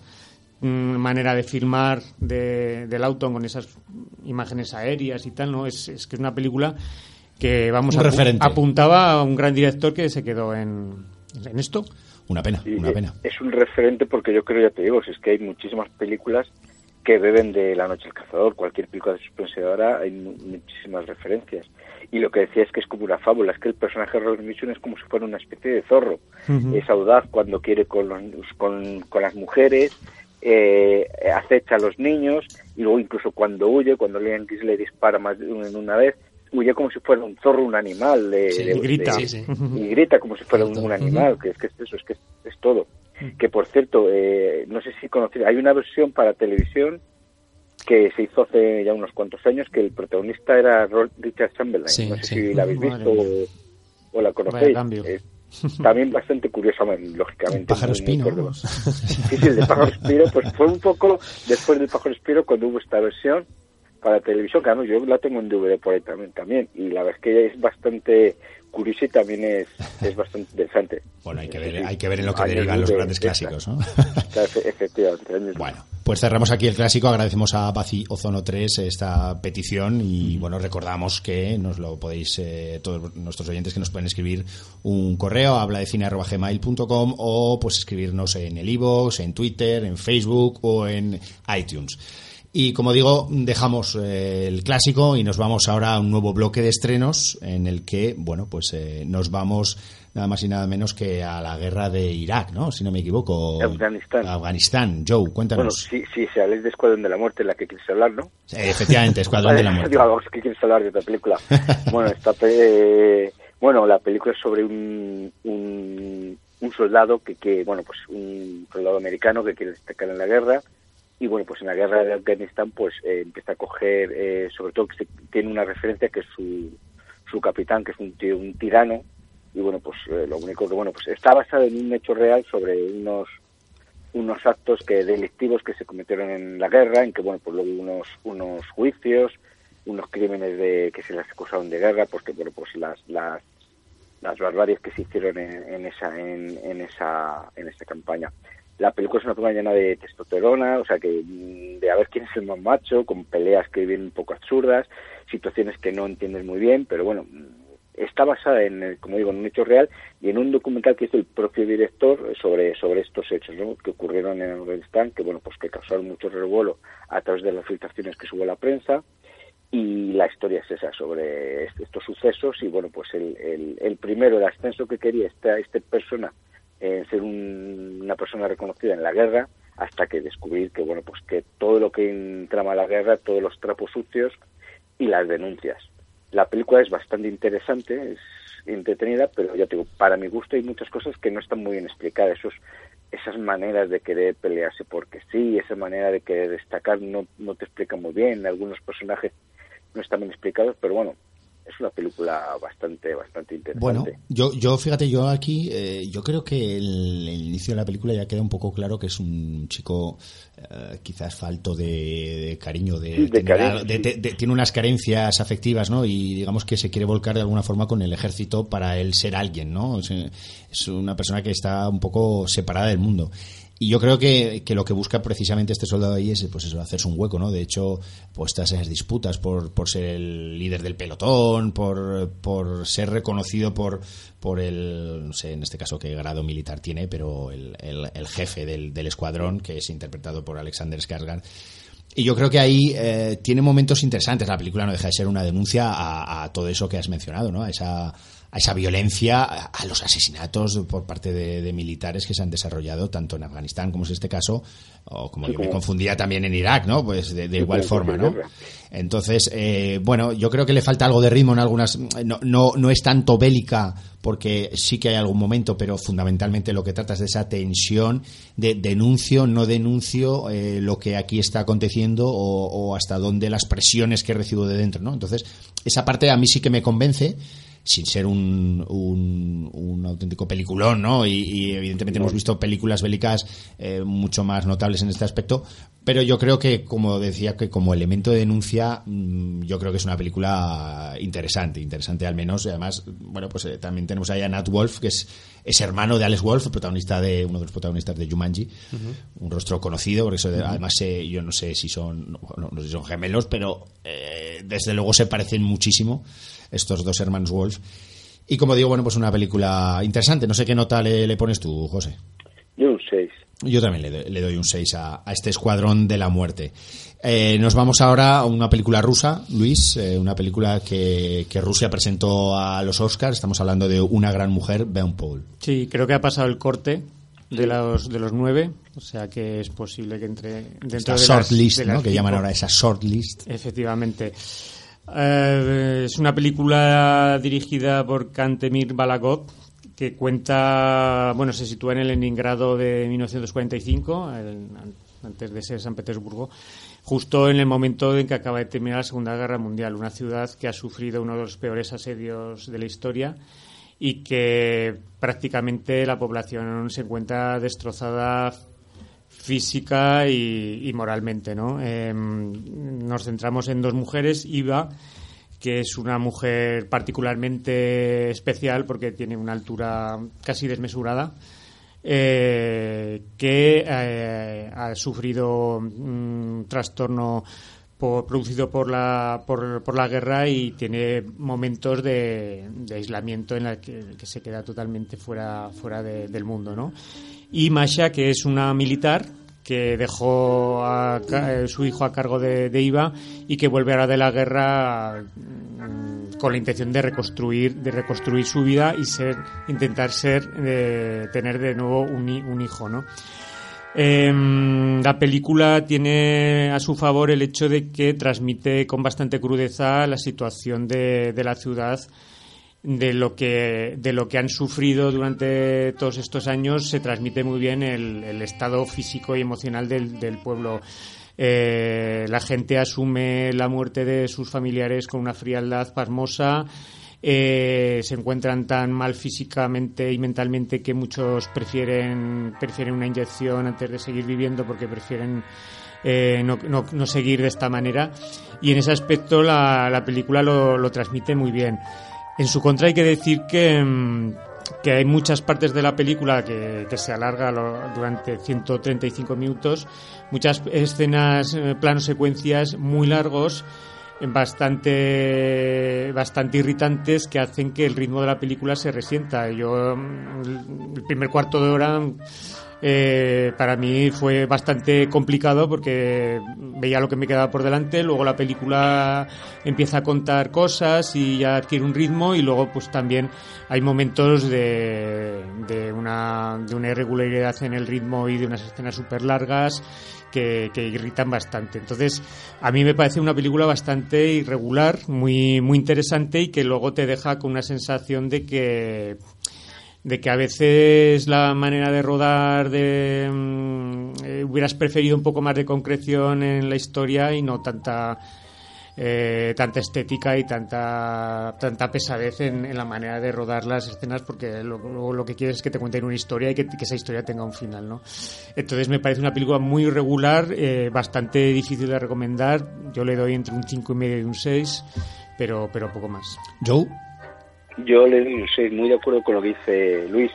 A ver, es una película que es que de entrada es, muy difícil empatizar con los personajes, porque los actos que comete eh, no los ves lógicos y claro, eh, resulta muy, muy, muy difícil de empatizar. Y eso a mí ya hace que te salgas un poco de la película.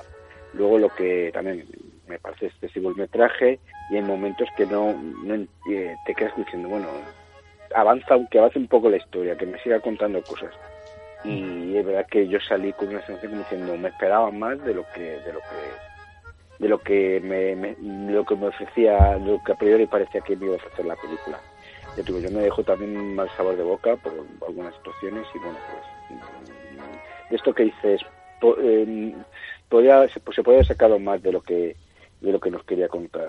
Que nota, otros, un 6. Otros 6 también. Muy bien, perfecto. Pues dejamos el, el cine ruso para hablar de una película más, eh, más social, una película española dirigida por a cuatro manos entre Ses Cabot y Pepe Garrido. Hablo de Sin Techo.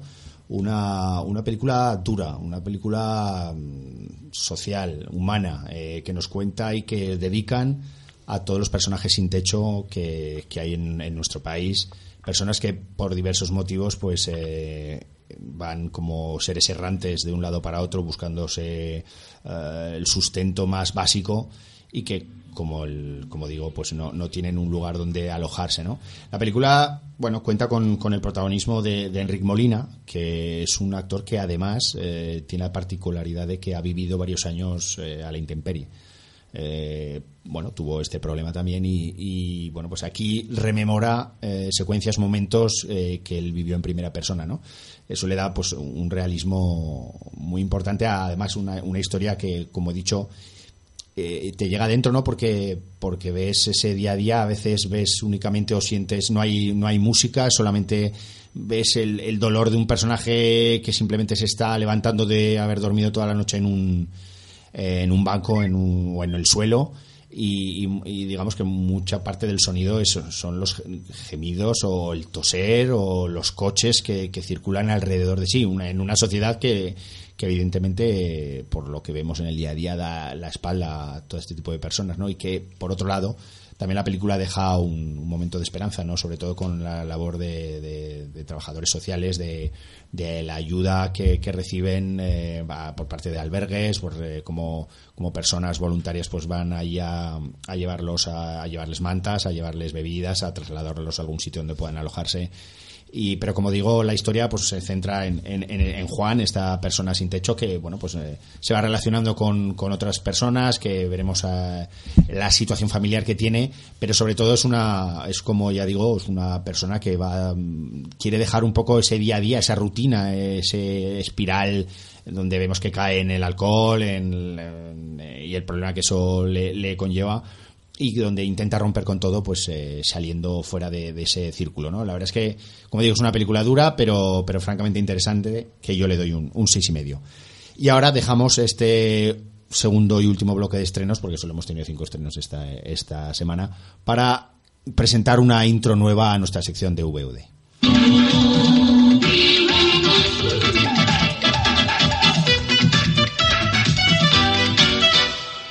como han oído, pues tenemos ese movie record clásico que, bueno, iremos a lo mejor variando de lo clásico a lo más moderno, lo iremos cambiando. Y bueno, Movie Record, pues sabemos todos que es una empresa que se encargaba de la publicidad en los cines y que nos ha acompañado durante muchísimas décadas cuando íbamos al cine, ¿no? Y, de alguna forma, bueno, pues tenemos el cine ahora en casa, eh, la publicidad la tenemos en casa, las palomitas las tenemos en casa y esta sección de VOD pues eh, pensamos que podía ser una intro curiosa, ¿no? Para hablar esta vez de tres películas diferentes, una que es una producción Netflix, la producción más cara en la historia de, Netflix, que es Seis en la sombra y que muchos hemos podido disfrutar, eh, José Miguel. Sí, sí, sí, bueno, Seis en la sombra que tiene un presupuesto de 150 millones de dólares, como poco, porque bueno, siempre hay cosas que habrá además que no, sin declarar, ¿no? Pero es una película de, de Michael Bay, eh, claro, Michael Bay es el señor blockbuster, ¿no? Entonces, eh, hacer una película de 150 millones de dólares eh, que sea de Michael Bay y no poder estrenar el cine para sacarnos los cuartos a todos es como cuánto dinero le ha pagado Netflix a este señor por hacer eso, ¿no? Eh, entonces, bueno, pues ahí empezaremos a entender cosas, ¿no? De por qué de por qué se estrena esto directamente en Netflix sin pasar por el cine ni siquiera yo creo que esta no ha sido estrenada no ha tenido ventana de dos semanas. O, Aquí en, en España yo en creo España que no. no. y en Estados Unidos no lo sé. En Estados Unidos yo creo que sí, pero igual sí que ha tenido, eh, pero pero no lo sé. El caso es que bueno, pues Michael Michael Bay, eh, esta película es puro Michael Bay y es más Michael, más Michael Bay que, que nunca, ¿no? Eh, cuenta con Ryan Reynolds como eh, cara más conocida, aunque la película está plagada de, de caras que estás viendo la película y dices, ¡ay, este! ¡ay, este! Pues está Melanie Laurent, está Dave Franco, eh, y bueno, pues hay otra, otra serie de actores que a todos eh, seguidores de cine o de televisión pues nos sonarán más o menos, seguro, pero que de- diremos los nombres aquí y no sabremos ponerles cara, ¿no? Eh, mención especial a la fotografía de Boyan Baseli, a los señores que hayan hecho los efectos especiales, que aún no entiendo ni sé cómo pueden hacerlo. Y, y decir pues que es Michael Bay, que son dos horas de puro desparrame eh, visual, eh, que todo lo que hayamos oído de, de Michael Bay pues pasa, o sea, el momento videoclip, el momento guion roto, el momento acción por la acción, Amaneceres. eh, amaneceres, eh, músicas tremebundas, eh, muertes, eh, bueno, aquí, bueno, pues también, eh, guion sin guion, eh, también pues va a pasar en muchos momentos de la película, pero sobre todo lo que caracteriza a Michael Bay, ¿no? Pues que, que pasas un rato que te olvidas del mundo, que te diviertes y, y ya está, y sin, y sin más sin más intenciones, ¿no? la película pues da de sí y a poco éxito que tenga no sé cómo eh, pues será en, en- en- entiendo que Netflix pues eh, contabiliza los visionados que hay de la película evidentemente y por supuesto pues que da para hacer muchas más películas no Eh, Ryan Reynolds hace de un multi multi multimillonario que llegado un momento pues se le pasa algo en su vida. Eh, no se puede hablar mucho de la película porque como es, eh, es- está llena de flashbacks y demás, pues igual dices algo y estamos contando lo que va a pasar luego, ¿no? Eh, entonces vamos a intentar dejarlo ahí, que le pasa algo en su vida y decide, eh, pues decide eh, desaparecer del mundo Y formar un grupo. eh, y formar un grupo pues Pero no de para música, no de música. no de música no, ni, Ni de WhatsApp. WhatsApp. bueno pues sí que tienen cositas para hacer para comunicarse por el móvil y tal Jueguecitos. pero tienen juegos tienen maquinitas tienen cosas pero bueno pues forma un grupo pues para arreglar las injusticias eh, que hay por el mundo no y, y, y bueno pues a partir de ahí 25 20 25 minutos iniciales en Florencia brutales o sea, Inexplicables. inexplicables por completo o sea Como esto. eh, si eso medianamente es verdad, eh, durante un mes ha estado Florencia en obras después. No, no, O sea, es que además. la han tenido que arreglar de arriba abajo. Y si vas a Florencia no vas a visitar la misma Florencia que existía antes. Muertos no, ha habido ni que- sé cuántos. Es, o sea, es- que ver, yo creo que es imposible, porque en Florencia, vamos, es, eh, con- conociendo esas calles es imposible. Claro. no sido- pasan ni los sí. coches. Ah, habrá sido en las afueras de Florencia, vamos. Sí, sí, pero, pero a las afueras, pero, pero, pero claro, reconoces perfectamente No, no, claro, sí, eh, sí, todo. claro. O sea, en la, en la Yo creo que es una cuestión en de la montaje. galería de los Uffizi me parece Y por dentro de los edificios, y por o sea. dentro de los edificios y, y- y, sí, en las plazas eh, o sea en Pontevecchio o sea no sé o sea re- realmente no sé no me explico eh, y quiero ver un making of de, de esos 25 minutos Pues verás que está rodado en Utebo. me da igual, tendré que ir, eh, tengo que ir, o sea, no sé, porque ya no solo los, o sea, los escenarios y demás, las persecuciones, o sea, las cámaras lentas de, de- de lo que pasa, las muertes que ocurren o los accidentes o demás, o sea, es tan real, tan, tan el torrente de accidentes de coche y, Sí, y sí, cuerpos sí. que salen lanzados. salen despedidos por ahí, cuerpos, ¿no? tal, eh, o sea, impactante, realismo, sí, impactante, igual que las escenas en Hong Kong. O sea, claro, es que son dos ciudades tan reconocibles por tanta gente. eh, bueno, igual, a ver, pues igual no, no por tanta gente, pero bueno, por mí en concreto sí, ¿vale? Eh, sobre todo Hong Kong, claro, pues yo he estado infinidad de veces y, y- y esas carreras y esas cosas que pasan en esos edificios. Bueno, no sé, o sea, ahí, eh, pues eh, sin salir de que es una película de Michael Bay, pues eh, realmente me lo pasé muy bien, la verdad. Luis, Yo voy a ser breve. También me lo pasé muy bien, pero reconozco que, aun, aun gustándome el Michael Bay, que no es el Michael Bay de Transformers, Sí. gracias a Dios, Sí. Eh, eh, es una montaña rusa que, que agota también. ¿eh? Yo Agota, agota, agota. ahí eh, al final ya estaba un poco Ahí saturado. tiene partes muy bajas Sí. también, ¿eh? La película. Sí, claro, es que empieza, como decía Claro, Sergio de Mil, empiezas es que con, es un, con un terremoto y de ahí para arriba, ¿no? Sí, pero, sí, pero no, no es decir de Mil, Tiene sino sus que bajones, luego tiene momentos graciosos también. Sí, y luego pues esa convivir durante dos horas con personajes con encefalograma plano como son los de las películas de Michael Bay también, también cansa. Sí. eh, Alberto. Sí, bueno, eso, yo coincido con lo que decís vosotros, que, que es como una montaña rusa en la que vas para divertirte y ya está, no le Sí. intentes buscar No. una lógica al guion, bueno, ni siquiera una originalidad, porque el guion es de lo más sencillo, es más simple que, el me- que el que mecanismo un chupete. Y, y no tiene nada. Y luego las frases típicas, tópicas que sueltan de vez en cuando que... O sea, es simplemente intentar disfrutar de la adrenalina que, que destila la película. Pero sí que es verdad que, lo- que los juguetes que hay en ciertos momentos de la película, eh, lo que utilizan para, Sí, sí. para ganar Sí, a sí, los sí, malos, sí. pues son, originales. Hay cosas Pero yo esperaba algo más. ¿eh? En ese sentido yo esperaba algo Sí. más, algo más impactante que luego dices, bueno, La pues... escena del barco. Pero es divertido, yate, Sí. yate, o en los... Sí, eh, eh, que. Está es chulo. Sí, se hacía original, eso. eso está bien, es original, sí. Sí, sí, lo- lo Igual que el asalto al rascacielos también, la manera de encararlo Sí, sí. Con, con, con ese producto que usan, pues es También. divertido. Eh, Joe. Sí, a mí yo me, yo me lo pasé muy bien. A mí los primeros 20 minutos estos en Florencia yo creo que es de lo mejor de cine que hemos visto este año, ¿eh? Yo, vamos, estaba flipando. Y luego la película es, pues eso, eh, no hay guion, pero bueno, es que tampoco importa este tipo de película. Vas a pasar dos horas entretenido y yo me lo pasé muy bien. Lo que sí me daba la sensación a veces de estar viendo un, un episodio piloto de una serie. Porque esto da para una serie o incluso para una saga de, Sí, habrá- en vez de Transformers, de se- seguro que habrá algo, no sé si seguirán Sí, sí. con serie o con películas. Pero en serio Pero algo va a seguir. hay un problema yo creo que de tipo económico, porque imagínate hacer episodios... Claro. Eh, Lógicamente la serie no puede ser eh, episodios de dos horas, pero que a lo Ni, mejor ni de una- 200 millones o de 150. como, claro, Sí. no, no, me refiero a eso, que tendrán que buscar un presupuesto más, Más pequeño sí. o a lo Sí. mejor hacer unas películas cada una cada dos años o algo así, no sé, porque ti- tiene toda la pinta que, que esto tiene que, que seguir. Sí, Y- explotar el filón, sí. Se queda abierto el tema, Sí. se queda muy abierto, Queda muy abierto, eh, sí. como nunca yo creo. Y, y, bueno, explota, bueno, aparte de esta taladradora de música del Lorne Balfe, eh, pues sí, es, eh, vistosamente es una cosa muy atractiva, la verdad, que busca además la gracia de Ryan Reynolds, un Sí, estilo Deadpool, está- pero sin deformarse.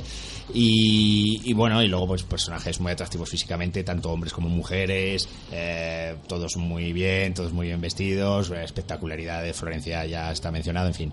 Y muy gore, muy gore también. Sí, también gore, tiene sí, tiene momentos muy gore, gore, con sí. mucha sangre, en fin, yo creo que toca todos los palos, pero eso sí, sin orden y concierto, y al final, pues eso, terminas jadeando eh, de- del cansancio que Sí, te produce. Sí, es que es larguita, ¿eh? Sí. Son dos horas, Dos horas y diez, una cosa así. bueno, sí. Bueno, pues También está muy bien las referencias cinéfilas de esas frases sí, de hay muchos cine. guiños, sí. Y, y cuando dice siempre Ryan, Ryan Reynolds hay varias veces que dice estos millennials como dicen yo creo que es una crítica a que a lo mejor no la podía hacer en el cine porque no tenía a lo mejor dice esto va eh, estos millennials como que ya no van Al no en el cine antiguo sino que Sí. ven ahora un poco casi como crítica también no Pero, verla- Sí. pero, pero, por ejemplo, claro, si vas a eso, eh, verla en un móvil o en una tablet eh, tiene No, que no, ser claro, eh, esta película no es sí, sí. desgastador, ¿no?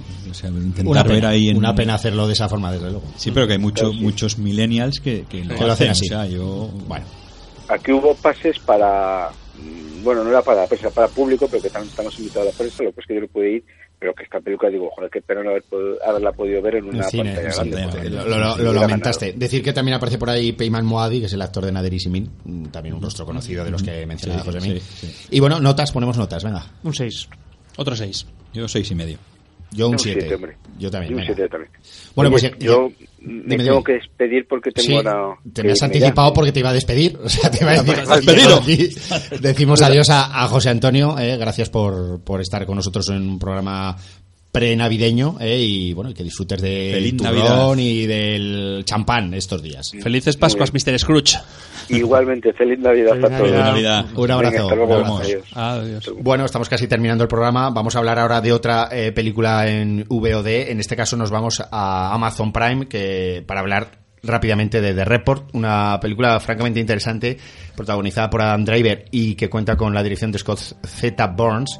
Una película que por momentos nos lleva un poco a aquella historia de la noche más oscura sobre el maltrato a, prisioneros de guerra y que nos, bueno, nos habla de la historia de Daniel Jones, que interpretado por el propio Adam Driver y que es, un, es el principal investigador que pone la, eh, el Senado de los Estados Unidos en un programa que ellos llamaron interrogación y detención y que evidentemente a, raíz de esa investigación pues se dieron a conocer pues lo realmente inmoral que eran los el tratamiento que se le daba a los prisioneros con el fin de sacarles información eh, en relación sobre todo pues a Osama Bin Laden pero bueno en todo todo Oriente Medio no la película la verdad es que Adam Driver nos da otra versión de sí mismo. Eh, hoy pues lo hemos visto como Kylo Ren también lo vemos aquí como un investigador eh, muy concienzudo no que, que lo da todo por el trabajo que no tiene otra vida más que esa y que bueno pues descubre eh, la película tiene aires de, pues de, ese periodismo de esas películas donde se van sacando temas a la luz no y con un ritmo pausado pero inteligente. Eh, yo lo único que le achaco a, esta interesante historia es que mm, eh, por momentos se hace un poco bucle y es que hay mucho mucho de diálogos de menciones a personas reales que tienes que estar muy atento, a veces puedes entrar en, conflicto ahí porque no sabes muy bien de qué te está hablando, o incluso la relación entre las distintas, que si la CIA, el Senado, el FBI aparece por ahí, por allí. Los comités investigadores. Eso es. Hay un poco de maraña que para el que es un poco ajeno a todo ese universo, pues le puede complicar su visionado. Pero a pesar de ello, eh, yo creo que es una película francamente interesante. No sé si la has visto al final, Alberto. He visto un poquito, pero vamos, nada. Lo que me parece deleznable es el, el doblaje es que el doblaje, ya lo, lo, avisamos a nuestros oyentes, el doblaje en Amazon Prime no está nada cuidado, de hecho es una cosa horrenda. Y si ya de por sí recomendamos a todos ver las películas en versión original, si son en Amazon Prime, que tiene van poniendo buenas películas, eh, todavía es eh, más importante. Dejamos de report y nos vamos a la última de las películas en VOD que queríamos hablar, eh, Los dos papas. Eh, Alberto, una película que tiene con actores y con reconocimiento, con Globos de Oro, nominaciones. Sí, con cuatro nominaciones a los Globos de Oro, a Mejor Película de Drama, a Mejor Guión y a Mejor Actor Principal Jonathan Price y Mejor Actor eh, de Drama y a Mejor Actor eh, Secundario Anthony Hopkins. La película de los dos papas, claro, con ese nombre, pues evidentemente lo que nos va a contar que es de Netflix. Ah, sí, perdona. no, perdóname a mí, que te he cortado. Evidentemente lo que nos va a contar es la historia o un momento de la historia de esta cohabitación que hay hoy en día en la, en, la jefatura de, la Iglesia Católica entre el Papa emérito Benedicto XVI y el Papa, digamos, con autoridad, que es eh, Francisco. Eh, la película lo que hace es intentar inventar. Bueno, primero está dirigida por Fernando Meirelles, el, el, director de Ciudad de Dios, del Jardinero Fiel, etcétera, y eh, basado en un guion de Anthony McCartan. Y eso me interesa mucho, luego volveremos sobre ello, me interesa mucho el tema del, guion. Eh, porque lo que hace esta película es inventar un encuentro o un par de encuentros ficticios, porque no se, llegaron a, ver esos encuentros entre... Em, entre por un lado eh, el cardenal Bergoglio, es decir, Francisco antes de ser eh, ordenado, antes mejor dicho, antes de ser elegido papa, interpretado como decíamos antes por Jonathan Price, y por el otro lado por eh, Benedicto XVI, el cardenal Resinger, que interpreta a Anthony Hopkins. Hay un, un encuentro previo que es cuando Benedicto, perdón, Francisco, o mejor dicho, el cardenal Bergoglio quiere entregarle su renuncia al Papa Benedicto XVI y otro eh, posteriormente en el que bueno pues eh, le, hablan un poco intenta que a mí me parece que es lo más osado quizás dentro de la película intenta convencerle de que bueno pues de que tiene posibilidades de ser elegido papa no eh, la película a mí me parece lo que decía antes el guion Anthony McCarten es un guionista especializado en mm, perfiles históricos, en biopics. es el guionista de La teoría del todo, en la que hablaban de, de mm, Stephen Hawking, el, el instante más oscuro, que era a su vez un aspecto biográfico de Winston Churchill, o Bohemian Rhapsody de Freddie Mercury. Es decir, que se ha especializado en esa recreación de eh, momentos históricos de personajes ilustres, ¿no? Em, y como digo, lo que hace es recrear, porque hay, evidentemente hay momentos que sí que son, o hechos que sí que son reales, eh, pues eso, la primera elección, o la elección, mejor dicho, de Benedicto XVI en el 2005, en la que estuvo entre los papables el cardenal Bergoglio, y luego mm, la renuncia de Benedicto XVI y la posterior elección de Francisco. Pero lo más interesante yo creo es eh, que es una película que cuenta eh, cómo están marcados estos dos personajes, pero no desde un punto de vista mm, religioso, por decirlo de alguna manera, sino que lo que intenta sacar es la faceta humana de ambos. Y para ello mm, recurre a hablar del pasado y no se esconde o no esconde mm, el, pasado oculto y turbio que tienen los dos personajes, tanto el Papa como el aspirante a Papa, ¿no? Entonces eso me parece que, de alguna manera el guion de Anthony McCarten eh, lo cierra muy bien y es lo más interesante, ¿no? Como, como ellos dos de alguna manera han tenido que purgar, si, si lo han hecho, purgar con los demonios del, del pasado para poder eh, acceder a la, a la cúpula de, al, trono de San Pedro, ¿no? Eso me parece muy, muy interesante. Eh, José Mi Luis, muy brevemente. Sí, bueno, yo decir que lo mejor para mí es Jonathan Price. eh, que está muy bien en su recreación de, del Papa Francisco. El resto, eh, quitando los primeros 10-15 minutos, eh, esa primera elección, eh, que me parece que está bien, está bien, bien hecho y mezclando imagen real con, con, con imágenes eh, fic- de ficción, a partir de ahí me, me aburre soberanamente la película y llega un momento que es que ya me da igual. Eh, si, si tienen buena relación, mala, el pasado, el futuro, o sea, son los dos papas, están ahí, ya, pues, pues bien. Ya sabemos que los dos van a ser papas y que lo que va a pasar y me aburre soberanamente todo lo que pasa Después. en la película. A mí, a mí me gusta, aunque re- reconozco que va de más a menos. Mm. Y pienso que, que el, real protagonista es, es Francisco. Sí. Porque, porque la mayor parte de la vida de que conocemos es, es la de él. De, de, de Ratzinger no, casi no vemos nada. Yo creo que es es partidista, quiero decir, es una lavada de imagen también del, de un poco del, de lo que le pasó durante la dictadura a, a Jorge Bergoglio, independientemente de que, por supuesto, nosotros hemos vivido los dos papas y a mí, al que me cae bien es Francisco, el, Sí. el otro no. Ajá. Pero no, por eso no, no hay que reconocer que, que, que- que es muy partidista la película, pero, pero bueno, eh, siendo que va de más a menos, es estimable. Destacar que, que viene a hablar argentino. Sí, sí, Pryce, Ah, ¿no? sí. vamos, vamos, parece, sí, parece que la han doblado, porque vamos, es- No, pero claro, la, o sea, la voz, o sea, la, la Los boca labios, se sí, mueve sí, sí, sí, es en- cierto. bueno, de Perón ya hizo, o sea, que Sí. ¿Qué notas le ponéis? Yo un 7. un 7. Y un cuatro y medio. Y, un- y otro siete de Luis. Perfecto, pues eh, con qué cerramos, Alberto. Creo que con Judy Garland, con Navidad. Sí, cantando, yo iba a decirte villancico, no, música navideña, porque en, en Estados Unidos no son villancicos, es Have música navideña. Christmas Carol. Es eh, Have. Yourself a Merry Little Christmas, de Cita en San Luis, la película de Vincent Minnelli, que yo creo que es uno de los villancicos mm, que mejor representan lo que es la Navidad, que la Navidad no solamente es fiesta y alegría, sino que muchas veces es ese sentimiento nostálgico del que hablabas tú al principio, de recordar a las personas que no están con nosotros, que es inevitable que, que nos viene cuando celebramos estas, estas fiestas, ¿no? Bueno, pues nos despedimos agradeciendo a todos. Recordándolos a ellos. ah, recordando a todas las personas que no están, deseando a todos una feliz Navidad, recordando a Santi, que no ha estado hoy con nosotros, a Esperemos, Ricardo, esperamos que este vuelva. ¿eh? a Guillermo, a Christopher, eh, a todos los que colaboran habitualmente y que no han podido estar hoy. Sí. Y sobre todo, pues deseando a todos nuestros oyentes eh, una feliz Navidad y bueno, ya hablaremos. El próspero año ya se lo desearemos el próximo programa que estaremos aquí. Gracias por estar Feliz ahí. Navidad. Hasta luego. Adiós. Feliz Navidad.